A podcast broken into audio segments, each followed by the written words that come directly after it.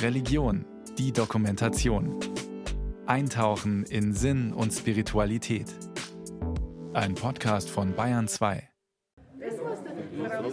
Ein Freitagabend Mitte Februar. Im Wirtssepperl, der Wirtschaft gegenüber der St. Nikolauskirche in Garching an der Alz, ist mehr los als sonst. Bestimmt 50 Männer und Frauen haben sich gerade in das geräumige Nebenzimmer gegenüber der Gaststube gedrängt. Zwei Anwälte der Münchner Kanzlei WSW, Martin Pusch und Ulrich Wastel, sind geladen. Zum Bürgergespräch über ihr erst vor wenigen Wochen veröffentlichtes Missbrauchsgutachten für das Erzbistum München und Freising. Die Tür zum großen Saal geht zu. Die Gespräche sollen in einem geschützten Rahmen stattfinden, ohne Presse. Der katholische Pfarrverband Garching an der Alz und Engelsberg. Einer der zentralen Tatorte im jüngsten Münchner Missbrauchsgutachten. Ein Ort, der für die Vertuschung von Taten und das Versagen der Kirche in Sachen Aufarbeitung steht. 21 Jahre lang war dort ein verurteilter Missbrauchstäter, Pfarrer Peter H. im Einsatz. Im Gutachten wird er Priester X genannt. Ein über 370-seitiger Sonderband widmet sich dem Fall des pädophilen Priesters. H. wurde 1980 aus dem Bistum Essen nach München und dann quer durch Bayern versetzt. Verantwortliche Erzbischöfe von München und Freising waren die Kardinäle Josef Ratzinger, der spätere Papst Benedikt, Friedrich Wetter und Reinhard Marx. Jahrzehntelang konnte H. sich an Jungen vergehen, weil die Kirchenleitung wegsah. Dabei war Haas Pädophilie intern bekannt. Es entsteht eine ganz eigenartige Situation. Jemand trifft eine erste Entscheidung, die falsch ist. Jemand trifft die zweite Entscheidung, die falsch ist. Und irgendwann kommt der Zeitpunkt, und das zeigt uns durchaus auch der Fall X, in dem der Verantwortungsträger ungewollt zum Komplizen des Täters wird.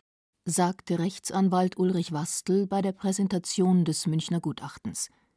Eine Entschuldigung für die Vertuschung sollte das nicht sein. Die Gutachter gehen mit Verantwortlichen, die Missbrauch deckten, hart ins Gericht. 46 Fälle wurden zur Überprüfung an die Münchner Staatsanwaltschaft übergeben. Seitdem ist viel passiert. Bischöfe entschuldigten sich, der ehemalige Papst musste einen Fehler in seiner Antwort auf die Fragen der Gutachter einräumen und Gläubige aus der Mitte der Kirche kehren dieser den Rücken zu, treten aus. Das Münchner Missbrauchsgutachten hat ein Beben in der katholischen Kirche in Deutschland ausgelöst. Dafür gibt es mindestens zwei Gründe, sagt Hans-Joachim Sander, Professor für systematische Theologie an der Universität Salzburg. Das erste ist, es erreicht die Spitze der Kirche, also den ehemaligen Papst Benedikt XVI. Und zum anderen, es zeigt die systemischen Probleme, vor der die Kirche steht. Erstens eine Erwählungstheologie, dass bestimmte Personen in der Kirche, vor allen Dingen die Priester, als erwählt angesehen wurden. Und zweitens eine Beschuldigungstheologie, dass man aus der Position der Kirche immer andere beschuldigt, aber nie sich selbst beschuldigt. Es wird mit einer Doppelmoral gearbeitet. Das ist die zweite systemische Ursache. Und das dritte ist, dass man das Leid der Betroffenen immerhin angestellt hat gegenüber der Reinheit der Kirche. Der Umgang mit dem Missbrauch sei für viele Katholikinnen und Katholiken zur entscheidenden Frage ihres Glaubens geworden, meint Hans-Joachim Sander. Das geht uns alle an weil das, was den Betroffenen sexualisierter Gewalt durch die Kirche geschieht, diese Kirche unglaubwürdig macht. Um wieder glaubwürdig zu werden, müsse die Kirche sich ehrlich mit den Ursachen des Missbrauchs auseinandersetzen.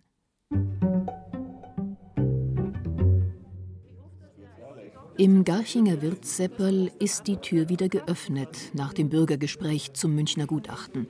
Die Stimmung teils ernüchtert, teils optimistisch. Ja, ich glaube, dass momentan noch der Schock in den Gliedern steckt, sage ich jetzt mal. Also, angeblich sind ja die Kirchenaustritte auch in Garching ziemlich von der Anzahl her gestiegen, aber das war zu erwarten. Also ich glaube, dass in der Pfarrei eigentlich die Stimmung gut ist.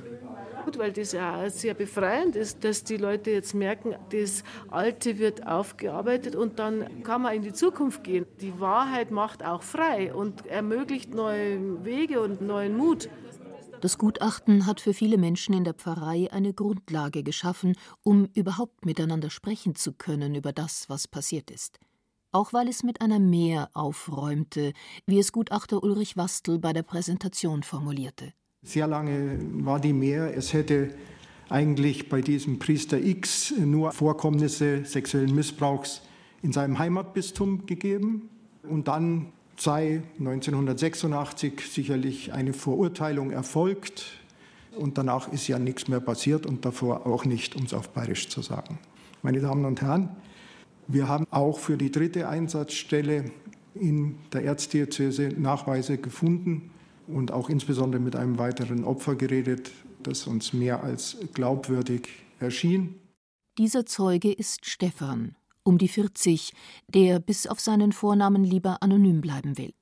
Seine Geschichte hatte der Bayerische Rundfunk in Zusammenarbeit mit dem Recherchezentrum Korrektiv bereits vor Erscheinen des Gutachtens öffentlich gemacht.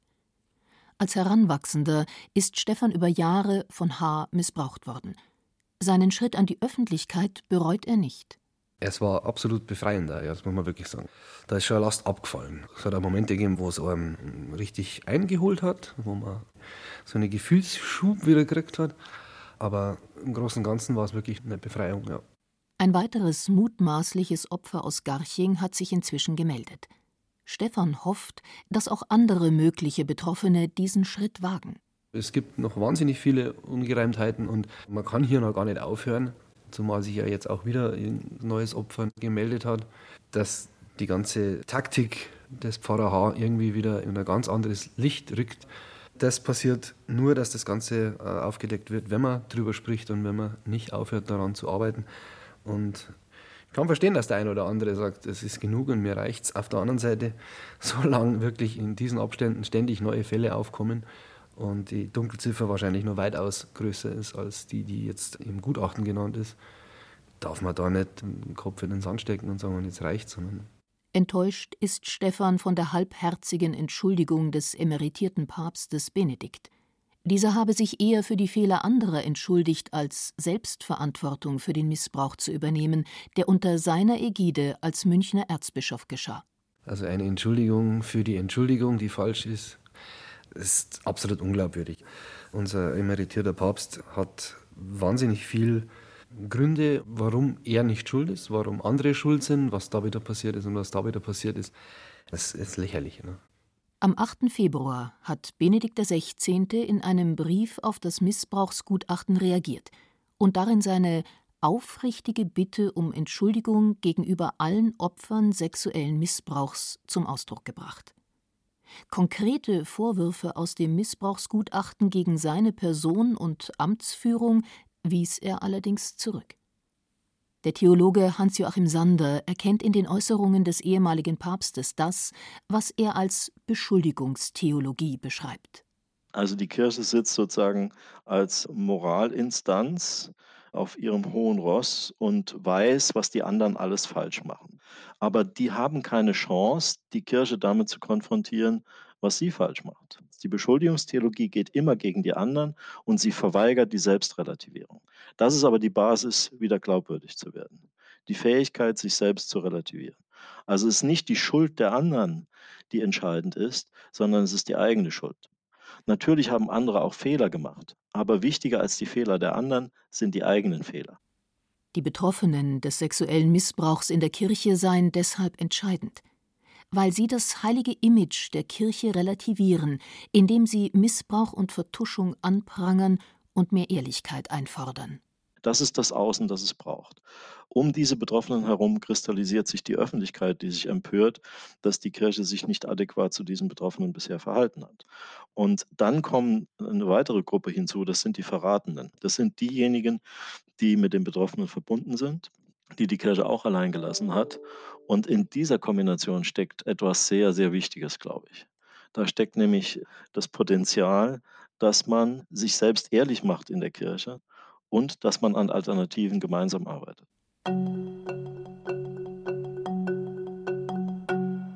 Natürlich ist es langfristig ganz, ganz großer Verlust von Heimat, weil es ein ganz großer Teil von meinem Leben war und von dem, was ich erlebt habe und ich ganz, ganz tolle Erlebnisse in dieser Kirche habe. Aber aktuell sehe ich mich nicht dazu in der Lage, weiterhin in dieser Kirche zu sein.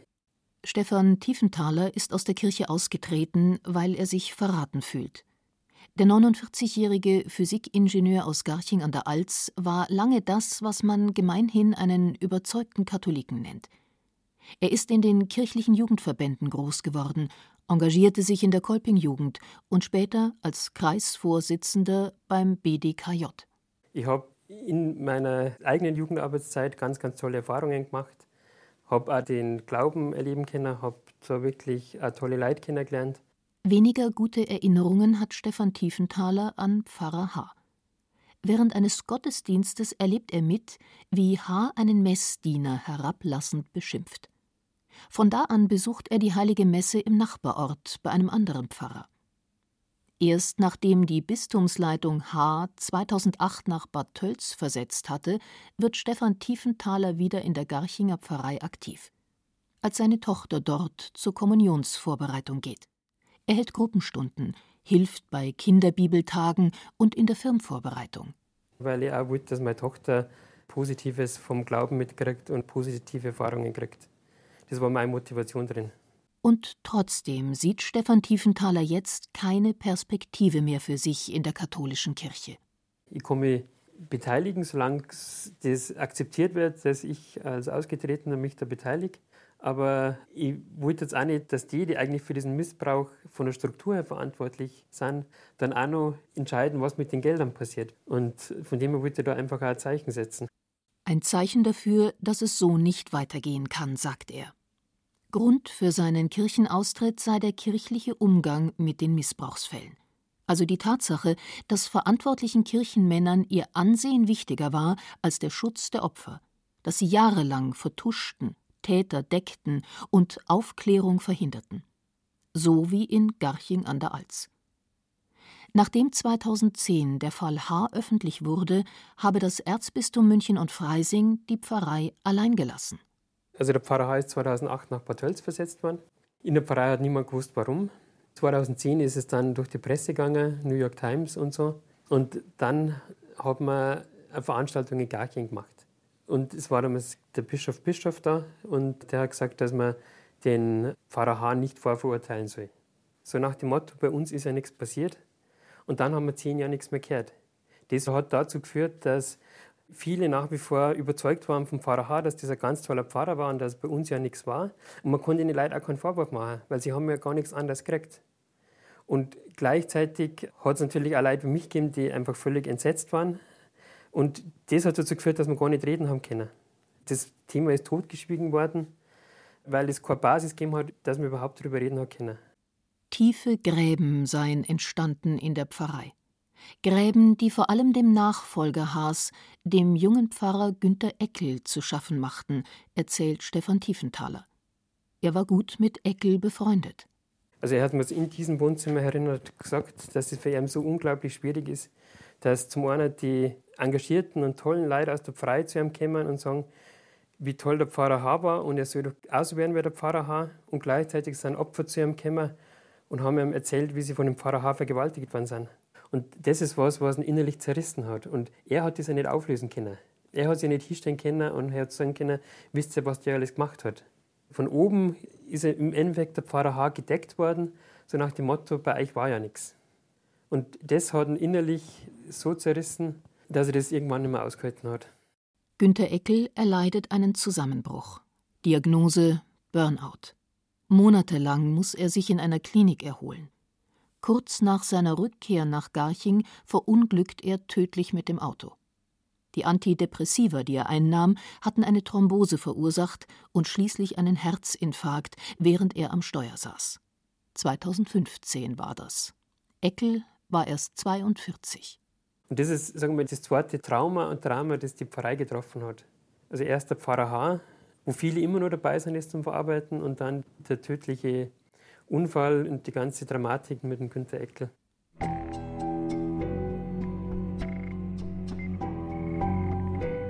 Das Erzbistum München und Freising hat die Menschen in Garching an der Alz lange allein gelassen. Gekümmert hat sich die Bistumsleitung zunächst vor allem um den Täter.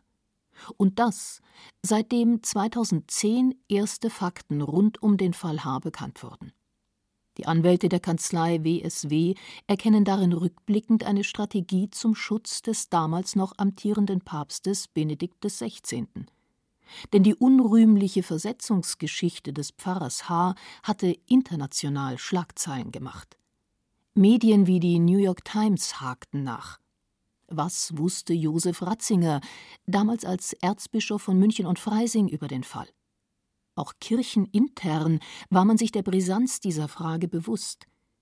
In einem Brief vom Herbst 2012, der dem BR in Abschrift vorliegt, schreibt Friedrich Overbeck, Bischof in Essen, dem Heimatbistum des Täters H., an den Münchner Erzbischof Kardinal Reinhard Marx.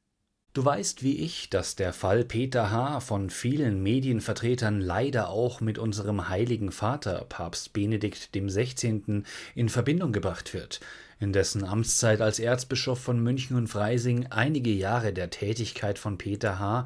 in eurem Erzbistum fielen. Vor diesem Hintergrund möchte ich gerne mit dir vereinbaren, wie wir eine Begleitung und Beobachtung von H. sicherstellen können. Bischof Overbeck und der Münchner Erzbischof Marx hatten zuvor bei der Glaubenskongregation auf eine direkte Entlassung Haas aus dem Klerikerstand durch den Papst gedrängt, ohne kirchenrechtliches Strafverfahren. Die Gutachter zitieren aus einer schriftlichen Meinungsäußerung Marx in der Sache.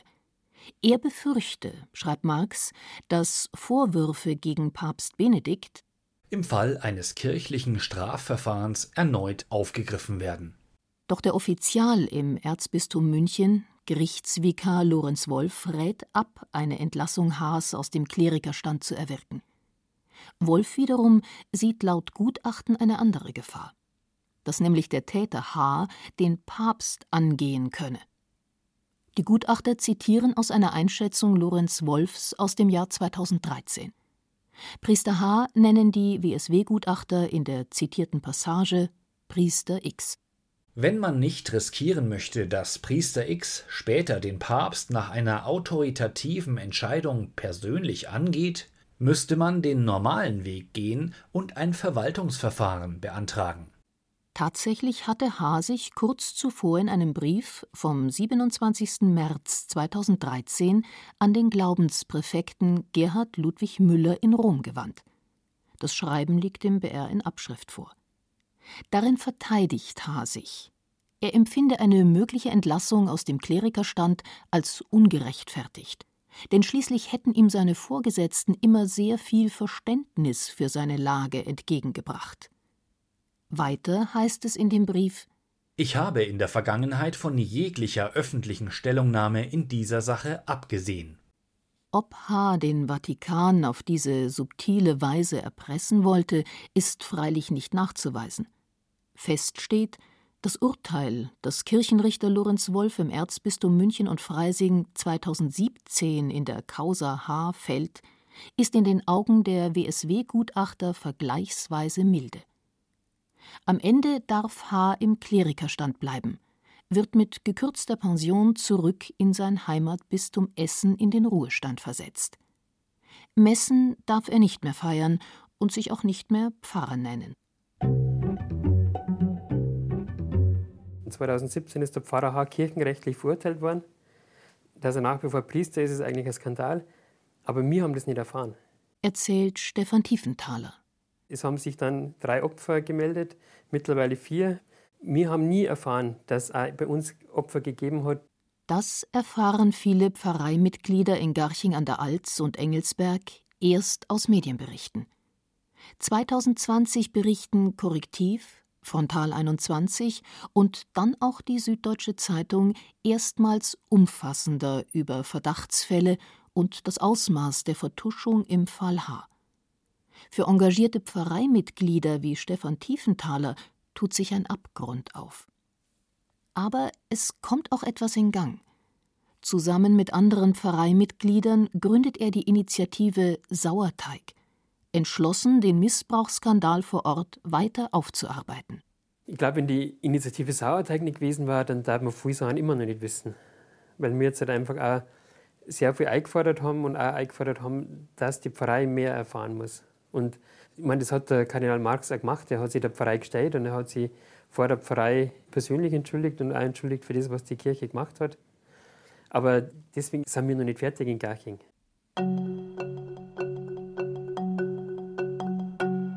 Da wo die Kirchenleitung in der Aufarbeitung versagt hat, nehmen die Gläubigen das nun selbst in die Hand. Das ist ein ganz entscheidender Vorgang, sagt der Salzburger Theologe Hans-Joachim Sander. Und das fand ich auch bei dem Münchner Gutachten jetzt der Kanzlei so eindrucksvoll, dass äh, die Rechtsanwälte, Rechtsanwältinnen gesagt haben, man hat bisher auf die Pfarrgemeinden, in denen Missbrauch geschehen ist, nicht adäquat reagiert. Das heißt, die Bistumsleitung, und es wird auch in anderen Diözesen nicht anders sein als in München-Freising, hat diese Gemeinden allein gelassen. Und das geht natürlich nicht. Und das ist ein ganz entscheidender Punkt. Es kommt auf die Leute vor Ort an. Dort, wo Missbrauch geschieht, ist allen Beteiligten klar, allen, die sozusagen auf einmal in einen Abgrund schauen müssen, dass es so nicht weitergeht. Und das ist ein Hoffnungszeichen, dass sich dort Initiativen entwickeln, anders zu glauben als bisher. Anders glauben als bisher, sich in ihre Kirche neu verorten, das will auch Rosi Mittermeier aus Garching an der Alz. Auch sie ist eine der Mitbegründerinnen der Initiative Sauerteig. Über Jahre waren Rosi und ihr Mann Klaus Pfarrer H. eng verbunden. Klaus Mittermeier war Vorsitzender des Pfarrgemeinderats. Die Töchter ministrierten, und als Religionslehrerin hat Rosi zwölf Jahre lang Kleinkindgottesdienste in der Pfarrei organisiert, gemeinsam mit Pfarrer H. Jahre, die sie eigentlich als schöne Zeit erlebte. Aber im Rückblick trübt sich das Bild, sagt sie weil mit den kleinen Kindergottesdiensten konnte er halt Kontakt knüpfen, das Vertrauen der Kinder, das Vertrauen der Familien, der Eltern gewinnen. Und äh, wozu er das dann vielleicht später missbraucht hat, das weiß ich ja nicht. Der Gedanke, dass ich ihm das ermöglicht haben könnte, der stört mich schon sehr. Rosi Mittermeier weiß, dass H. ihr Vertrauen missbrauchte. Und gerade deshalb quält sie die Frage, ob sie dem Pfarrer ahnungslos bei seinen Anbahnungsstrategien behilflich war. Der Seelsorger ist ja sowieso schon mal eine Vertrauensperson und wenn er natürlich dann durch die Kleinkindergottesdienste oder Kinderbibeltage haben wir gemacht und so weiter, den Kindern auch noch so richtig nahe gebracht wird und die Kinder erleben ja, die Eltern vertrauen diesem Priester so, dann ist ja die Tür noch weiter offen. Und das ist ja erschütternd.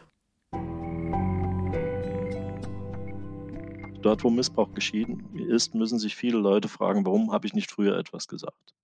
Und da entsteht Scham. Man steht vor unverschämtem Verhalten, das der Priester, man steht vor schamlosem Vertuschen, das der Bistumsleitungen, und man steht vor der eigenen Scham. Und den Schritt daraus, der ist natürlich schwer, aber dieser Schritt befreit. Kaffee Oh, gerne, ja. Danke. Auf dem Tisch im Wohnzimmer der Familie Mittermeier stehen Kaffee und Plätzchen. Stefan ist bei Rosi und Klaus zu Besuch. Sie wollen sprechen über damals. Stefan treibt die Frage um, warum keiner laut einen Verdacht äußerte oder nachfragte, wenn Jungs wie er im Pfarrhaus ein- und ausgingen. Oder 1993 vor dem großen Pfarrfest, als ein Unbekannter diesen Spruch an eine Wand vom Pfarrheim gesprayt hatte. Stefan plus H ist gleich schwul. Ich habe viel Gerüchte gehört, Aha. was passiert ist nach den Schmierereien da beim Fahrfest. Da habe ich viel Gerüchte gehört und da sind wahnsinnig viele Leute zu mir gekommen. Und denen habe ich dann alle gesagt, sie sollen Ross und Reiter nennen, dann verfolge ich das weiter, ansonsten ja. nicht. Aber dein Name ist nie aufgetaucht. aber der stand ja an der Wand. Ja, aber ich habe zum Beispiel den Namen auch gar nicht mit dir verbunden. Okay. Ihr wart also eine große Clique an Jugendlichen, die ja. da immer da war, ja. das ist klar. Aber die Verbindung, Name, dein Gesicht und diese Umstände, das ist nie bei mir gewesen. Er hat sich da so präsentiert als der väterliche Freund, der sich um Teenager oder Kinder annimmt, wo mhm. es familiär gerade mhm. schwierig ist und wo er halt versucht, hilfreich zu sein. Ja. Aber niemand anderes sollte da was zu dem Thema sagen oder nachfragen, weil da würde man bloß irgendwie was aufwühlen oder das Gute, was er macht, da vielleicht gefährden. Als nach der Wandschmiererei auf dem Pfarrfest 1993 Gerüchte über Haas Pädophilie aufkamen, halfen Klaus und Rosi Mittermeier dem Pfarrer, diese wieder zu zerstreuen. Er hatte ihnen zuvor seine Unschuld vorgegaukelt. Heute bereuen sie es, H. leichtfertig geglaubt zu haben. Einfach auch zum Sagen, dass uns das leid tut, wie das damals alles gelaufen ist. Dass wir da nicht besser dahinter waren und dass wir da nicht besser hingeschaut haben. Das hätte man da sein. Und man wollte so gern äh, dieser Illusion aufsitzen, dass da einen tollen Seelsorger gibt, der äh, Pfarrei begeistern kann, der den Draht zu Jugendlichen findet. Ich sagte, ich glaube euch das und das, ihr wart wie gesagt, was wir alle wissen, äh, mit Marionetten aus dem Puppenspiel. Ja. Stefan hat sich inzwischen bei den unabhängigen Missbrauchsbeauftragten des Erzbistums München und Freising gemeldet, um einen Antrag auf Anerkennung seines Leids zu stellen. Der Termin ernüchternd. Man hat dann irgendwann so das Gefühl, als wäre man selber irgendwo der Angeklagte. Ja. Und äh, auch was jetzt den Zeitrahmen betrifft, dass es circa eineinhalb Jahre dauern wird, bis der Fall überhaupt auf dem Tisch liegt. Also man kann da mit Sicherheit mit zwei Jahren rechnen. Aus dem Erzbistum heißt es dazu, da seit Anfang 2021 eine Vielzahl von Anträgen gestellt wurde, kommt es bei der zuständigen Kommission zu sehr langen Bearbeitungszeiten. Das Erzbistum München und Freising hat kurz vor Veröffentlichung des Gutachtens eine neue Hotline als Anlaufstelle für Missbrauchsopfer eingerichtet, bei der sie auch psychotherapeutische Beratung in Anspruch nehmen können. Stefan würde sich eine unabhängige Ombudsstelle wünschen, wo Betroffene nicht nur mit Psychologen und Juristen, sondern auch mit anderen Betroffenen auf Augenhöhe sprechen könnten. Weil ich selber für mich gemerkt habe, dass es unfassbar gut tut, wenn man endlich darüber spricht. Dass es dann aber auch wichtig ist, mit wem man darüber spricht. Und ich glaube schon, dass wenn Betroffene mit Betroffenen sprechen, dass das mehr hilft. Zurück im Garchinger Gasthaus wird Seppel. Die Initiative Sauerteig hatte die Gutachter von der Münchner Anwaltskanzlei zum Gespräch geladen. Rosi Mittermeier ist am Ende des Abends zufrieden. Man sei wieder einen Schritt weitergekommen. Unser Ort ist traumatisiert. Man kann das vergleichen wie mit einem Menschen, der traumatische Erfahrungen gemacht hat. Und da hilft nur die Selbstermächtigung, dass man selber die Dinge in die Hand nimmt und so gestaltet, wie man es sich wünscht. Ja? Und die Wahrheit ist immer die gute Voraussetzung dafür, wenn man die kennt. Und dann versuchen wir ja jetzt die Schritte zu finden, wie wir vorwärts kommen. Und ja, einfach machen und nicht immer fragen, ob man es darf wahrscheinlich.